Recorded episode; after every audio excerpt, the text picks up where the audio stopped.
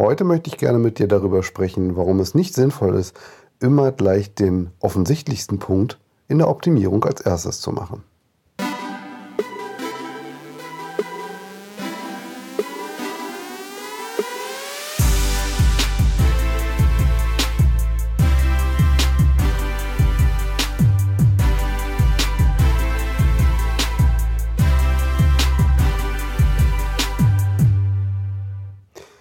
Also man kann definitiv mal festhalten, bei BuzzFeed dürfte ich nicht arbeiten, weil meine Einleitungen oder Intros sind nicht unbedingt die klickstärksten, aber darauf möchte ich gar nicht ähm, setzen. Ich möchte eigentlich mehr durch die Inhalte brillieren und das hatte ich dir ja gestern schon erzählt, wie ich eben Texte optimiere. Und heute möchte ich ganz gerne mal ein wenig für dein Gedankenkarussell sorgen, dass sich das mal wieder ordentlich dreht. Und möchte vielleicht mal daran appellieren, dass wir uns nicht immer gleich um den ersten offensichtlichsten Punkt in der Website-Optimierung kümmern. Ähm, du kannst das natürlich auch auf alle anderen Sachen, die du so machst, transferieren. Ähm, ist vielleicht einfach mal eine ganz gute Idee. Worauf ich hinaus möchte. Ich habe die Woche wieder, also vielleicht mein Workflow sieht so aus, um das dir vielleicht mal ganz kurz zu erzählen. Äh, ich konsumiere in der Regel jeden Samstag äh, so das, was in der Woche passiert ist und äh, ziehe daraus meine Schlüsse, ähm, notiere mir einige Sachen und ähm, das mache ich in der Regel mit meinem RSS-Feed. Also den gehe ich durch und dann sehe ich so, was in der Woche passiert ist. Und was ich aber immer noch, immer häufiger lese, ist gerade wenn es um das Thema Website-Optimierung geht, auch im Kontext Suchmaschinenoptimierung, ähm, auf Basis von dem, was Google so sagt, dass auch im Jahre 2019 immer noch so sehr auf das ganze Thema Website-Ladegeschwindigkeit gesetzt wird und dass das so hochgekocht wird und dass es immer noch Vorträge gibt, wo erzählt wird, wie man Performance-Optimierung macht. Und ich habe ehrlich gesagt erstmal inhaltlich von diesem Thema die Schnauze auf gut Deutsch voll. Ähm, und zum anderen ist es so, dass dieses Thema eigentlich doch echt mal ausgelutscht ist. Es ist mittlerweile jedem bekannt, man braucht schnelle Seitenladegeschwindigkeiten. Ähm, wir wissen mittlerweile alle, wie wir das in der Regel hinbekommen mit unseren Websites. Aber was mir massiv auffällt, ist, dass wir immer nur diese Sicht von Google daran ransetzen und immer wieder deswegen diese Sachen so priorisieren. Und ähm, tatsächlich kann ich mich nicht dran erinnern, dass mal irgendjemand aus meinem bekannten Freundes- oder Kollegenkreis gesagt hat, das größte Problem im Internet sind langsame Websites. Und äh, wahrscheinlich denkst du jetzt wahrscheinlich genau darüber so ein bisschen nach, worauf ich eigentlich hinaus möchte. Ähm, Google sagt, und wahrscheinlich auch mit Recht, und aus deren Sicht ist das auch absolut nachvollziehbar, weil je performanter eine Seite ist, je weniger Arbeit hat Google beim Crawlen. Google sagt, Websites müssen schnell sein, damit es eine möglichst hohe User Experience schafft. Und da ist natürlich auch eine Menge Wahres dran. Aber dass Google das sagt, ist, wie gesagt, vollkommen logisch, weil die zahlen eine Menge Geld dafür, dass sie Websites crawlen. Und das kostet halt Unsummen an Geld, und es kostet noch mehr Geld, wenn sie sich länger mit einer Website beschäftigen müssen. Und das an der Sache als solches möchte ich gar nicht rütteln. Natürlich ist es wichtig, dass wir schnelle Websites haben. Aber wir betrachten immer nur deren Perspektive. Und einer plappert dem anderen das nach, ja, wir müssen schnelle Websites machen. Das sind die zehn Dinge, die du tun musst für eine schnelle Website. Aber tatsächlich, ich kann mich nicht dran erinnern, dass mal irgendjemand zu mir gesagt hat, Mensch, also so ein riesiges Problem, was ich im Internet habe, sind langsame Websites. Nein, ganz ehrlich, ich, ich, ich glaube einfach, dass wir viel mehr uns damit beschäftigen müssen und das ist das, was ich auch immer mache mit, mit Kundenwebsites dass ich die Kunden frage und die Besucher frage, was sind denn eure größten Probleme bei der Bedienung dieser Website? Was stößt euch hier auf? Welche Informationen haben euch gefehlt? Etc.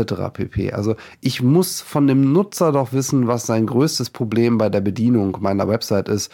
Oder, das kann ich natürlich nicht so einfach auf meiner Seite abfedern, ähm, generell mal Menschen zu fragen, das ist so mein Tipp, den ich euch geben kann, fragt mal Menschen in eurem Umfeld, was deren große Probleme sind bei der Bedienung von Websites. Und dann transferiert das auf eure Website. Überlegt euch, okay, der hat mir jetzt gesagt, er hat immer Probleme beim Klicken von Navigationselementen oder von, von Links.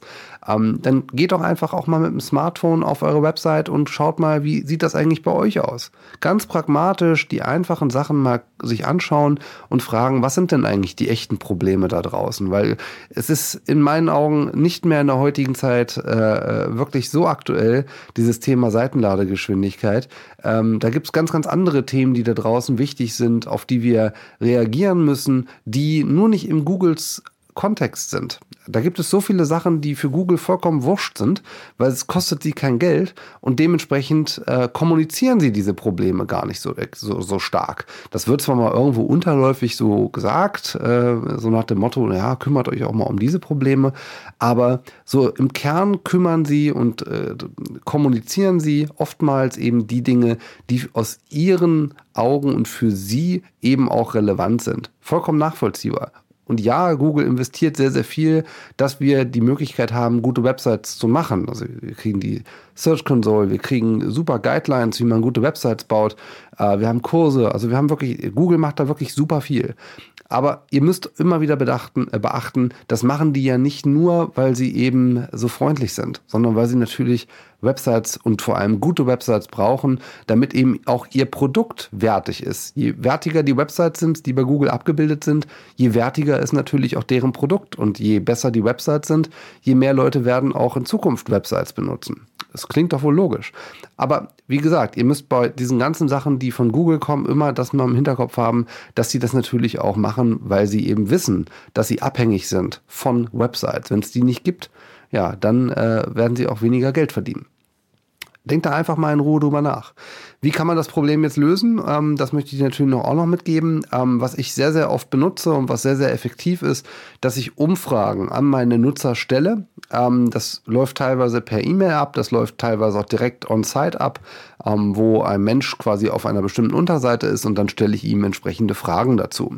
Ähm, das kann man natürlich nicht für jede Unterseite einzeln anlegen. Das macht wenig Sinn, weil wenn man dann eine Ansprache macht oder eine explizite Frage hat, dann ist das ziemlich schwierig. Wenn man zu einem bestimmten Inhalt tatsächlich auch eine Frage hat, dann muss man natürlich da sehr viel Handarbeit reinlegen. Aber ich sage immer, denk mal ein bisschen größer. Und wenn du sagst, du hast ähm, mehrere Unterseiten, dann versuch doch mal äh, Thementopics aufzumachen. Also wenn du zum Beispiel mehrere Dienstleistungen hast, dann versuch doch einfach mal das zu bündeln in einer Form, wie es eben möglich ist. Und dann stell eben Fragen über ein Tool. Ähm, zum Beispiel kannst du dazu äh, Hotjar benutzen. Das benutze ich sehr gerne.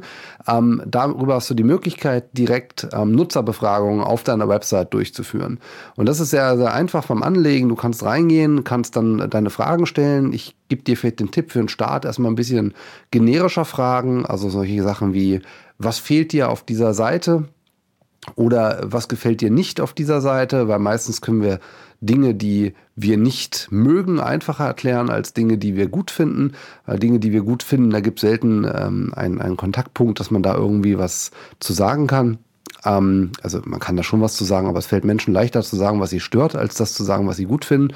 Ähm, deswegen nutze solche Möglichkeiten wie mit Hotjar, um eben mehr über deine wirklichen Website-Besucher und Besucherinnen herauszufinden, was deren echte Probleme sind und versuche nicht so diesen Standard-Trott, den man in Blogs liest, den man in Podcasts durchaus auch hört. Ich habe auch schon Folgen darüber gemacht, natürlich, weil es auch wichtig ist, aber es ist nicht das Kernproblem unter Umständen von deinen Website-Besuchern. Und ähm, vielleicht da noch so ein äh, kleiner Tipp, ähm, um vielleicht so einen kleinen Start zu, zu ermöglichen, abseits von wie du deine Nutzer befragen kannst. Stell dir selber mal die Frage, was sind deine persönlichen größten Probleme auf Websites? Und dieses oder das größte Problem. Und dieses große Problem nimmst du mal und schaust dir in diesem Gesichtspunkt deine Website an und gehst da in die Optimierung. Mal exemplarisch bei mir. Ich habe in den letzten vier Jahren, ich habe eine Brille bekommen und meine Augen sind jetzt nicht unbedingt besser geworden. Und bei mir ist es ein großes Problem, dass mir die Schriftarten oftmals zu klein sind. Und wenn du mal auf gutewebsites.de gehst, wirst du sehen, dass die Schriftarten oder die Schrift vor allem ziemlich groß ist, vielleicht für dich. Aber für Menschen, die eben nicht so gut gucken können, ist das eben sehr, sehr hilfreich. Und das ist so mein Tipp für heute. Geh einfach mal rein, frage deine, echt deine Nutzer, wie sie deine Website empfinden, was deren Probleme sind und glaub nicht all das, was dir andere sagen. In diesem Sinne, bis morgen. Ciao.